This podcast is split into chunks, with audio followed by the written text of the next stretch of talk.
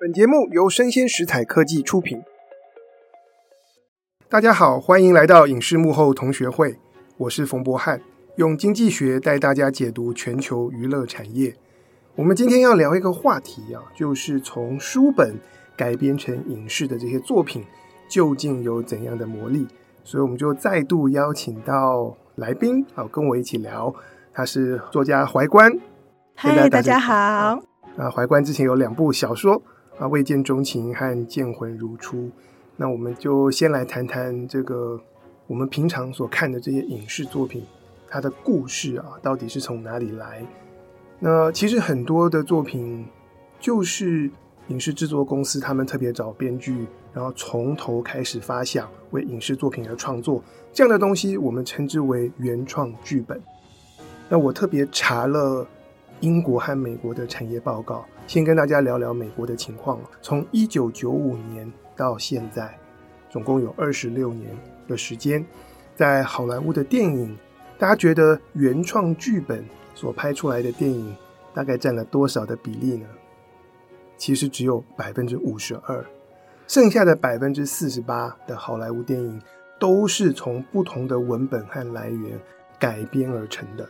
当然有包括小说改编、漫画改编。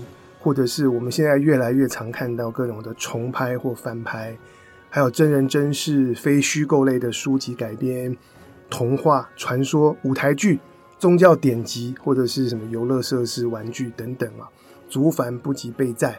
那我查到的产业报告呢，总共有二十一个改编的来源，但是这个不是重点。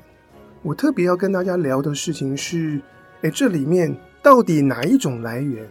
改编成影视作品之后啊，它的商业成效会比较好，所以我先跟大家报一下数字：从小说改编成电影的这些作品，在过去二十六年之间，占了好莱坞所有电影的百分之十四。可是他们所构成的票房呢，占了二十六年来好莱坞全球电影票房的百分之二十，大于百分之十四。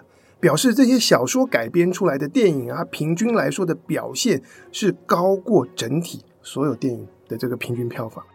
如果我们再看漫画改编，更不得了了。漫画改编的电影数量占比是百分之一点六，可是票房的占比啊，高达百分之九点六。这个漫威跟 DC 应该都贡献良多吧？他们贡献的非常的多啊。那其他还有一类呢，叫做非虚构类的书籍。改编的那可能在台湾来说，可能非虚构的书籍改编，可能有什么做工的人吧。嗯，这样的东西啊，在好莱坞电影的占比是百分之一点七七，票房占比是百分之三，其实也也相当多。那我不晓得怀怪要不要猜一下啊？不同的这些故事来源啊，哪一个改编的类别票房表现是最差的？嗯。因为我已经看过产业报告了，所以我想还请 Barry 来公布一下哦，那就是真人真事啊。根据真人真事改编成的这个电影占比呢，在好莱坞所有电影当中占了百分之二十一点六，票房占比不到百分之五，不知道是怎么回事啊。有些真人真事还蛮好看的，但是我不晓得很多其他的真人真事电影是不是当事人。它可能改编会有很多上的限制，然后另外一点，这边所谓的真人真事，它并没有构成一本书，也没有任何的文本，它就可能只是一个新闻报道的事件而已。对对对，如果真人真事被人家写成传记、回忆录，那么会被我们算成是非虚构类的书籍改编，不会算成真人真事。我们这里讲的真人真事，就是就是有这么一号人物，他就是活着，然后大家知道，然后有他的故事，然后直接呃编剧下去。设法从里面挖掘出那个细节的部分。刚才跟他聊的是美国的数据啊，我们再来看看英国的这个影视产业数据是怎么样。其实，在美国的这个从书籍改编的数量占比，其实没有到那么大。我们刚才报了几个类别，加在一起可能百分之二十几吧。可是，在英国的电影当中呢，书籍改编所占的数量呢，是稳定的超过百分之四十啊。不得了啊！哈利波特系列应该又贡献良多，又贡献良多。其实还有什么马坡小姐啊、嗯、白罗这些对对对，克里斯蒂的这些推理小说啊。但英国人很奇怪，他们他们的书籍呢，就是包括所有的出版品，扣掉漫画，所以英国人的产业报告就把故事来源分成三类：第一个是书籍，不含漫画；第二个是漫画；第三个呢叫做所有其他，就包含了原创的剧本，包含了改编自其他来源、真人真事等等。如果我们这样子来比较啊，会发现从书籍改编成电影的这些英国作品，他们平均的票房。比所有电影的平均高出了百分之五十三，哇，这好多哦！对，漫画改编高出了百分之一百六十一，也就是二点六倍啊！这是电影哦，但是我们看电视剧，如果看英国的黄金档的时段，就是那些比较有质感的作品，然后播映的电台可能是包括像 BBC 这样子的电视剧，从书籍改编的作品占了百分之四十。然后收视率呢，还比其他这种原创的电视剧的作品表现要更好，收视率高出百分之五十八。大家如果不知道百分之五十八是什么意思呢？折合成观众，每一小时的观众多了一百三十万人。所以从这里我们就看到说，哇，不得了啊！从有小说或者是书籍作为文本来改编的这些作品，一方面我们身为观众可能看了觉得很有魅力。二方面，如果从投资人的角度看，也很有魅力，因为这个这个商业上的成效是不得了。我们今天就来挖掘一下这背后的魅力的来源究竟在哪里。但是，一开始呢，我想先问问看怀观，有没有哪一部改编自小说的影视作品啊，让你印象特别深刻？有，有一部我最喜欢的小说，它在一九九五年被改编成 BBC 迷你影集，而在二零零五年的时候。又被改编成好莱坞电影。这部小说，我想大家都知道，它叫做《傲慢与偏见》。但是我要讲的事情是很有趣。从改编的立场来说的时候呢，BBC 的影集总共六集，我的印象之中可能超过将近六小时左右。而电影我们知道两小时，因此在改编的方向上来说，我们大家都知道《傲慢与偏见》很有名的第一幕就是女主角的妈妈。跟女主角的爸爸在讨论的时候，他们讲说有钱的男人一定要结婚这个奇怪的结论。那但是在 BBC 改编影集的时候，他破掉了这个第一幕，他让男主角开头看大家英国的乡野成为了 opening scene。而在好莱坞电影改编里面，它有一个最有名的一镜到底的长镜头，让我们跟着女主角的脚步看到了她的家庭。所以你可以看到，即使是《傲慢与偏见》这么有名的小说，在改编的情况下来说，英国的电视节目 BBC 跟好莱坞电影采取了完全不一样的破题的方式。但是呢，就成果来说，一样都非常成功。我个人非常非常喜欢 BBC 饰演达西先生的 Colin Firth 啊，那是我觉得我心目中永远的达西。那至于电影呢？二零零五年，好莱坞电影的女主角饰演伊丽莎白的是伊拉奈特利。她最有名、最有名的一个场景，就是她坐在树底下，呃，抱着秋千荡秋千，在思考她的人生。那事实上，这个场景很有趣的是，书上并没有。也就是说呢，我们可以很清楚的看到他们的改编，不但把书上很多很多的场景改编掉了，同时开头的方式、说故事的笔法也全然改编掉了。那我们会问说，他们没有改变东西是什么呢？哦，很简单，他们第一个，无论是一九九五年的 BBC 电视剧，或者是二零零五年的电影，他们都没有改变掉这个世界观。什么世界观呢？我们都知道，《傲慢与偏见》是一部探讨爱情跟婚姻的故事，在这点上来说的时候，它完全照着作者所要告诉所有女性的世界观来进行。这是完全没有改变的。同时呢，我们也知道，在《傲慢与偏见》这小说里面的时候，作者对于战争、对于家庭都有很多他独特的看法。在这里，所有的改变全部忠于原著。但是 BBC 的电视剧集里面，他忠实的把男一、男二、男三以及整个家庭的纷争全部拍了进去。而在二零零五年的电影里面，很明显的因为时长的关系，他删掉了一个重要男配角的戏。同时，也把家庭纷争带来的纠纷减到了最低。而让我觉得最有趣的事情是啊，无论是 BBC 的电视剧集，或者是好莱坞的电影都做了同一个方向上的改编。什么方向呢？我们都知道，《傲慢与偏见》在小说里面是完完全全的女主角观点。我们跟着女主角伊丽莎白来看整个世界，我们跟着她来猜测男主角的心情。书上几乎没有一次曾经正面写过男主角的心情、男主角的看法以及男主角的行动。我们都只能透过女主角来看男主角，而在电视剧或者是电影的改编里，都把这个破掉了。因此，我们在镜头下看到了男主角本身出来现身说法，啊，这是非常非常有趣，但是同时应该来说也是非常满足书迷的一个举动。所以，这样的改编其实也是一个再创作的过程，对不对？没错，其实我很喜欢英文的说法，英文叫做 “reborn”。再出生，它甚至已经超过再创作了。小说文本提供给你一个很丰富的世界观，一个很棒的故事。但是，当你要把它变成剧本的时候，你需要让它像是凤凰一样投进火堆里面烧成灰烬，然后在这灰烬里面，我们寻找去无存精，我们寻找出来这故事里最精华的部分，然后让它重新长出它自己的生命。但是，原本作品的那个世界观跟完整性，还有那个角色的那个刻画。其实是大家做去无存精这个动作的一个基础。对，它是一个基石，它可能像是我们盖房子一样，我们盖房子，房子要盖得越高，底下地基要挖得越深。而一个很棒的小说，它提供给你就是一个非常牢固的地基。那我们盖的也是一栋有这个地基的这个房子，让你故事可以非常非常的稳。比方说，以《傲慢与偏见》来说好了，好，无论你是导演或者是演员。在你拿到你的剧本之后，你永远可以回到小说里面思考一下，在剧本上有但小说里没有的场景，你要如何的展现？OK，所以对于参与主创跟表演的这些人来说，大家做功课或者去深入挖掘的素材，其实变得更丰富。是的，而且他们彼此是一致的。是的。那我们接下来啊，很多人在提到说，小说说故事是用文字啊。呃，比方说用文字刻画，我们可以有很长的这个场景的描写，或者是个人内心的独白，自己心里面的各种挣扎。可是我们用影像、影视作品来说故事的时候，是透过影像，它靠画面跟动作。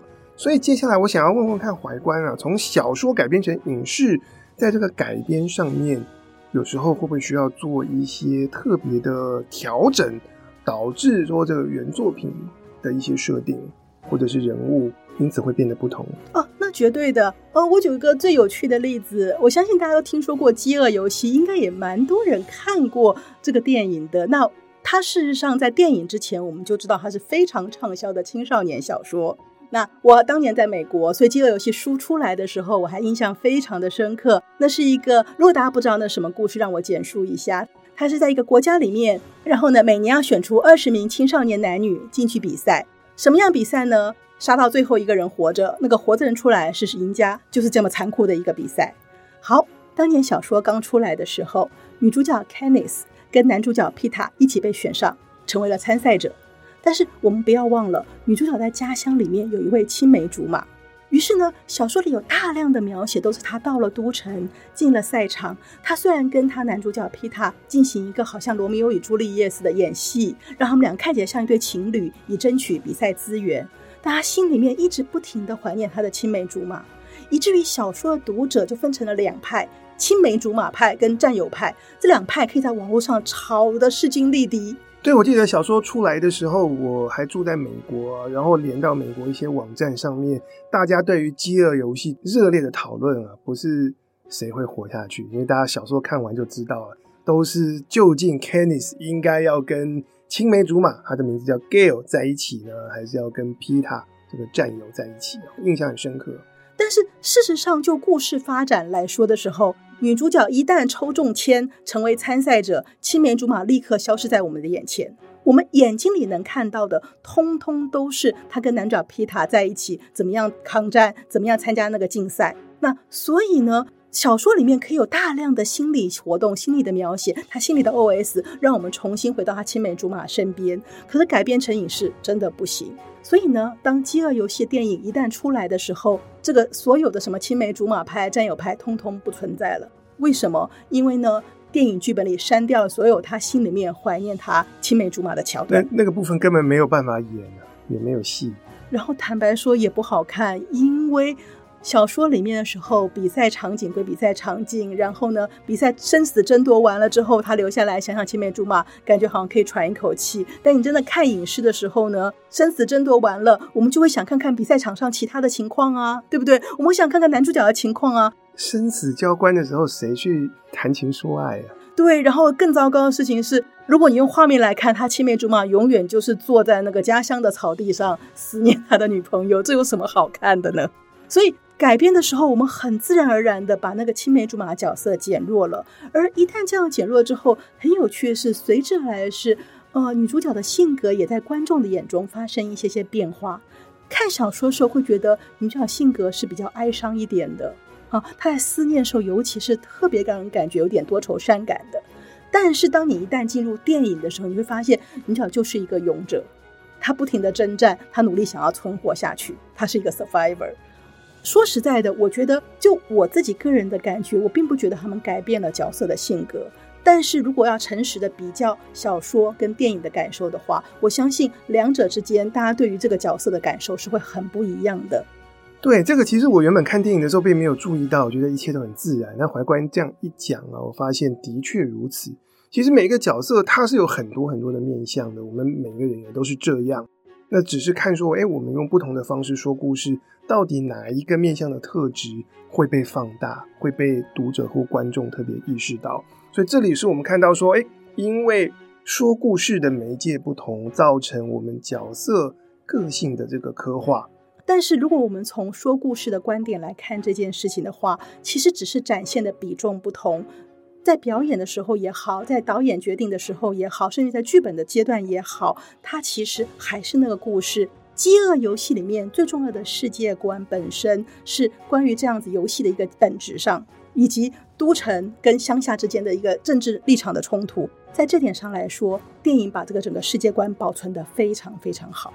OK，那我们有没有其他的电影是？角色的特质我们保留下来了，但是说故事的方式或者是顺序，甚至事件，需要做一些比较大的改动。好，当然是有的。而我印象最深刻的一部呢，叫做《The Firm》黑色豪门企业。诶，它是改编自约翰格里逊的小说，是，它是约翰格里逊的第一本小说，刚问世就大受欢迎。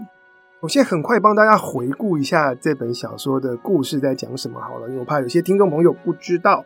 它其实是关于一个呃法律系的毕业生，哈佛法学院哦，哦，年轻的律师啊，毕业之后就去到一家非常知名的律师事务所，The Firm。结果呢，他发现这家公司他的这些律师的同事啊，有些人会一个一个死掉，然后揭开了这家公司一些背后非常阴暗、非常邪恶的一面啊，甚至是威胁到故事主角他的生命跟他家人的安全。然后这部小说呢，就在一九九三年的时候改编成电影《黑色豪门企业》，而且是由 Tom Cruise 主演。那我要跟大家介绍的是呢，在小说文本的部分的时候，因为作者本身是法律背景出身，所以呢，他一开始的时候先从这家法律公司写起。好，甚至于是透过法律公司内部人的观点，隐晦的介绍这家公司的进行的事业是什么，然后才切到男主角的观点，让男主角以一个新人的姿态进入这家公司。所以他开头破题其实是有一点慢，在循序渐进。是的，因为还有一个很有趣的现象是，因为这个主角呢是一个税法律师，那我们一般来说，我们的一般的印象都会是觉得啊，刑法律师老是跟罪犯打交道，他们会很悍。那税法律师软趴趴的嘛，他们能做什么？帮人逃漏税啊，这很重要。对对对，但是他们看起来应该不会很悍，不会很厉害，他们只会跟人说嘴而已，这样子。好，但是呢，改编成电影之后，破题完全的不一样了。改编成电影，一开始就从男主角出发，而且是以非常快的节奏在介绍男主角的个人特质。比方说，他同时是篮球健将，他同时可以在街上翻好多个跟斗，是一个非常孩子气、非常可爱的男生。但是他凶起来的时候呢，也是可以对着人凶，对着人耍狠。然后呢，同时他很需要钱，所以呢，他还在中国餐馆里面打工。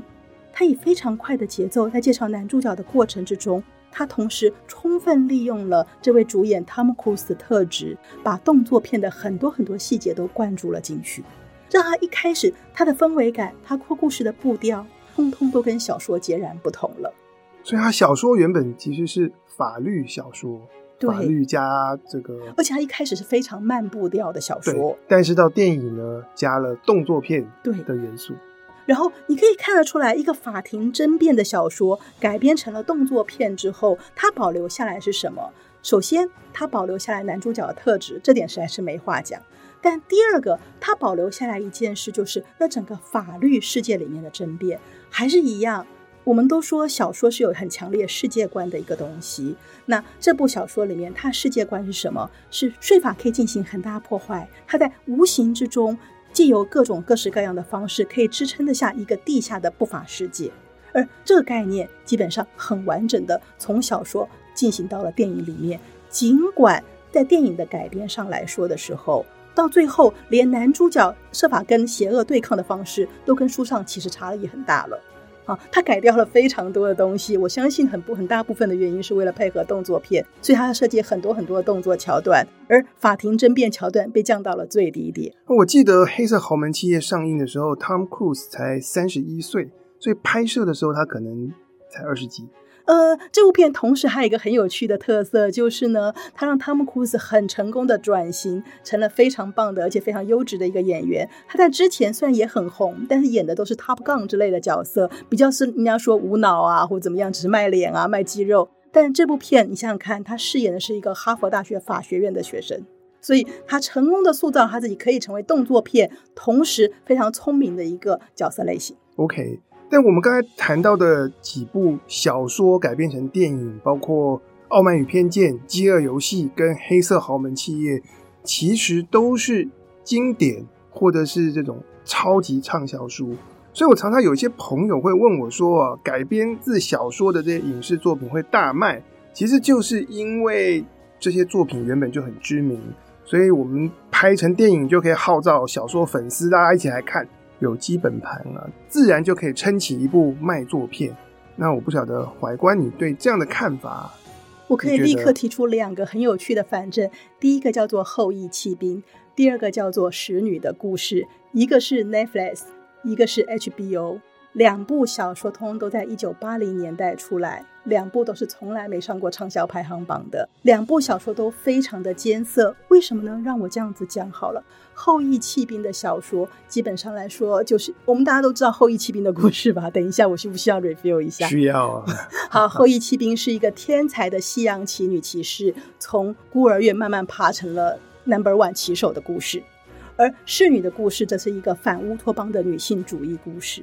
光是看我这样的形容，就可以知道这两位作者都是属于比较严肃创作、严肃文学型的，他们比较不属于通俗读物型的，而他们的创作的历程也都非常的艰辛。以后翼弃兵来说好了，作者你去看他的访谈，他搜集了非常非常多关于西洋棋的历史资料，从而建构起了女主角这样的一个角色。而且不止如此，他为了去研究女主角药物上瘾这件事情，甚至于把当年的药物各州的法律，通通拿出来研究了一遍。OK，所以你要讲的事情是，呃，当然很多畅销小说改编成影视会大卖，可是其实会大卖的小说改编的作品，其实很多来自于那些小说文本。一开始我们观众根本不知道。没错，我还记得我第一次打开 Netflix 看《后裔弃兵》啊，就一个晚上看完，然后我很好奇去查他的相关资料，才很惊讶的发现，哇！这原来是一九八三年的一本小说，然后我也上网试着去找电子书，我是看英文版的，就发现，呃，那个时候可能年代的关系啊，文字那个英文对我来讲比较艰涩，比较老式哦，真的看的不是很快。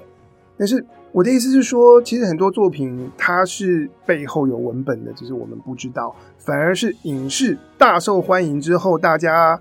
回过头去才发现到，诶，它背后是有书诶，进而带动了书籍的这个畅销。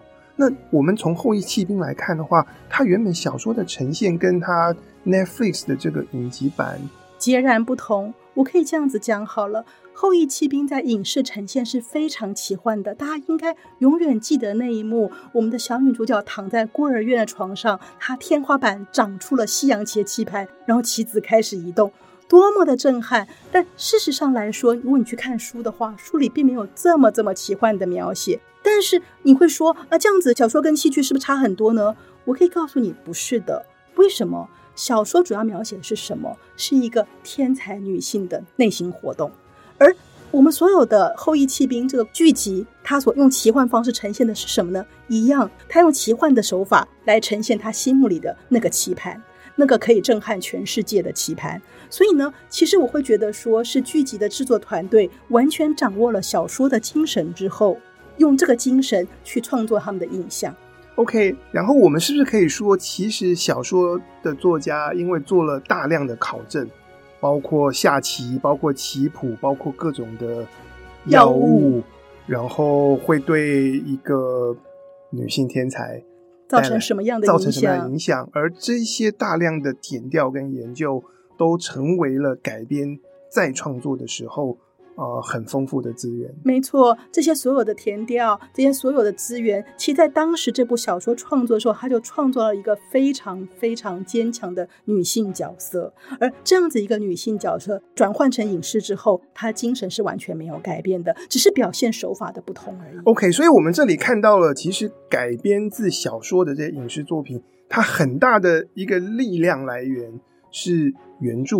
里面的世界观，它的完整性，它的角色，它的研究，然后在这个再创作的过程当中，我们可以说是建构在前人的努力上面继续的累积。相较于那个原创剧本，其实就是编剧或者是制作公司，他们就是从白纸出发，然后开始写，开始建构。我觉得累积的这个过程啊，是可以让这个作品能够增加它的厚度，或者是房子有更深的地基。我可以补充一下，比方说，我曾经看过英国 BBC 剧集《Sherlock》，我们大家都知道 Sherlock 是来自名探福尔摩斯。然后你如果去看 Sherlock 的剧本的话，它有很多地方就连写作的笔法都会去模仿那个当年的神探福尔摩斯的写作笔法，非常的有趣。OK，所以这就是一步一步的。再创作，然后去无存菁这样的过程是，然后在这个过程当中，我们是要去保留原作品里面最精华的部分，最精华的部分。对，然后大家一起来思考精华的部分是什么，然后呢，我们把它再重新生长出来。对，所以也是因为这个缘故啊，当我们看，即便是畅销小说改编成影视作品，如果我们把他们的收视率或者是票房换算成这个观众的人数的话。